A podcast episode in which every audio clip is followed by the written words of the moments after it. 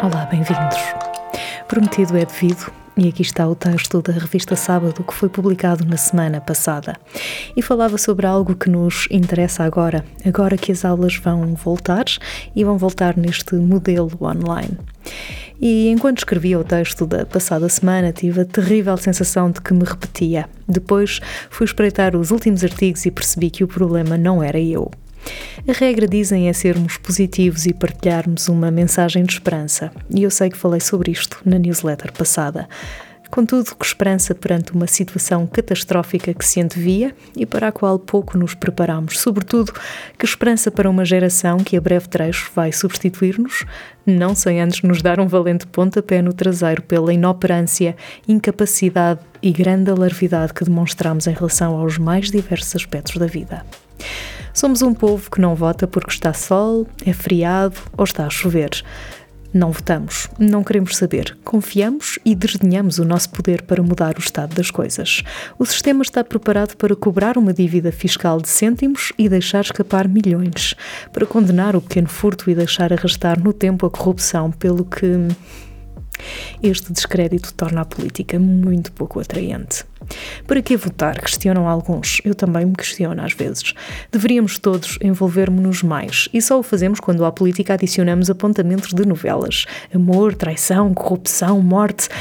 O que também demonstra muito sobre aqueles para quem a política trabalha. Por isso, entende-se que a comunicação social se detenha em pormenores como aquele da mosca, ainda se lembram? Infelizmente, na política e na maior parte das vezes, só mudam as moscas, pelo que estarmos a discutir se a responsabilidade desta evolução exponencial da Covid é resultado do aligeirar no Natal ou das escolas que se mantiveram abertas até ao limite do limite eu gostava mais que discutíssemos a razão pela qual, 20 anos depois do século XXI ter começado, as escolas não estejam ainda preparadas para o presente. Sobretudo como aceitamos que, depois do que aconteceu em março e dos pensos rápidos que se arranjaram para remediar a situação, tenhamos um governo que suspende aulas, recusando a passagem imediata para o online. Porquê? Se o futuro é dos nossos jovens, por que razão os preparamos tão mal para o presente e por que razão não estão as escolas já digitalizadas, preparadas para o ensino que esta geração necessita? Esta geração usa ferramentas digitais todos os dias, todas. Por que razão não as integramos no processo de ensino e aprendizagem? Por que razão a formação de professores não forma e por que razão os programas de ensino estão tão arcaicamente vocacionados para aquele saber enciclopédico? Onde se gasta o dinheiro público que deveria ser investido nestes processos de alteração do paradigma do ensino? Eu tenho para mim que, para além das dificuldades económicas e sociais de quem partilha o quarto com irmãos ou não tem uma secretária para trabalhar, quanto mais internet com uma ligação estável e um computador, há outros problemas. E esta semana vieram ao de cima. Esquecemos-nos sempre que em muitas famílias sabem mais as crianças e os jovens sobre isso do digital e por isso os pais não conseguem acompanhar. Culpamos o governo e os professores, mas o que dizer dos pais que usam as ferramentas digitais para brincar e nunca se preocuparam muito em perceber o que estava por trás ou saber exatamente como usar? O salto para a educação do século XXI previa um investimento de milhões para criar escola digital e preparar os alunos para a economia do conhecimento. É tão bonito. Ai, vão agora distribuir mais de 335 mil computadores. Tudo certo. A questão é que estamos há aproximadamente 20 anos é mais, mas eu arredondo as contas. Estamos há mais de 20 anos numa economia do conhecimento que é baseada numa estrutura de comunicação em rede por natureza digital mind-blowing. Também andamos há décadas a formar professores, preparando-os para um paradigma de ensino que teima em não arrancar, e fornecemos-lhes ferramentas que supõem uma nova formação pela sua constante atualização, e portanto estamos neste ciclo. Se é verdade que muitos professores, perante a ameaça da pandemia, não desistiram, adaptaram-se e fizeram, deram tudo por tudo, também é verdade que muitos ainda não sabem como as ferramentas digitais podem criar um método transmediático. Aliás, acho que a maior parte não sabe o que é transmediático, que envolve os alunos e se expande além da sala de aula, em casa ou numa escola. Dizem que o ensino presencial é melhor, mas as generalizações pecam sempre por serem gerais. Por um lado, nivelam as condições entre os estudantes. Mas que condições, se presencialmente muitos estão em salas geladas e mal iluminadas, desconfortáveis e pouco tranquilas? Pensemos nisto. O ensino à distância veio reforçar a ideia de que não existe um paradigma, mas vários, de acordo com os temas e as idades. Nesta segunda fase de confinamento, há já quem considere integrar as ferramentas digitais no ensino presencial, bravo. E, sobretudo, quem tenha aproveitado para rever os seus métodos, bravo outra vez. Porque isto de ser professor não depende exclusivamente das definições do Ministério. Convém pensar nisto todos os dias. Depende, sobretudo, daquilo que entendemos ser urgente alterar ou adaptar. Em plena pandemia, há quem tenha feito essa evolução e apresenta os conteúdos de forma mais simples, usando slides com menos texto, integrando jogos que mostram no imediato a aquisição do conhecimento. Novamente, as generalizações são perigosas. Continuamos a ter aulas cuja única diferença é decorrerem online e são chatas.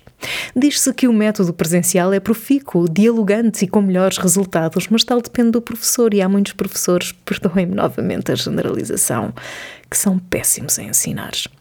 Ensinar, para quem nunca pensou nisso, é pura arte. Como no teatro, o professor tem de ser capaz de agarrar a atenção da audiência durante o tempo da aula, com a desvantagem em relação ao ator de ter um texto, na maior parte das vezes, muito chato e desinteressante.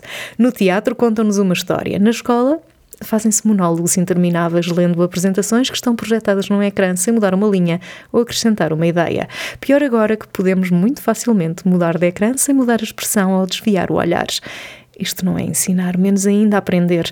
Ensinar supõe que a pessoa aprenda alguma coisa sem ter de decorar, obviamente. Obviamente que algumas matérias supõem elementos que precisamos saber de cor mas o processo de aprendizagem deve terminar com um enriquecimento intelectual, social, cultural, emocional e até psicológico.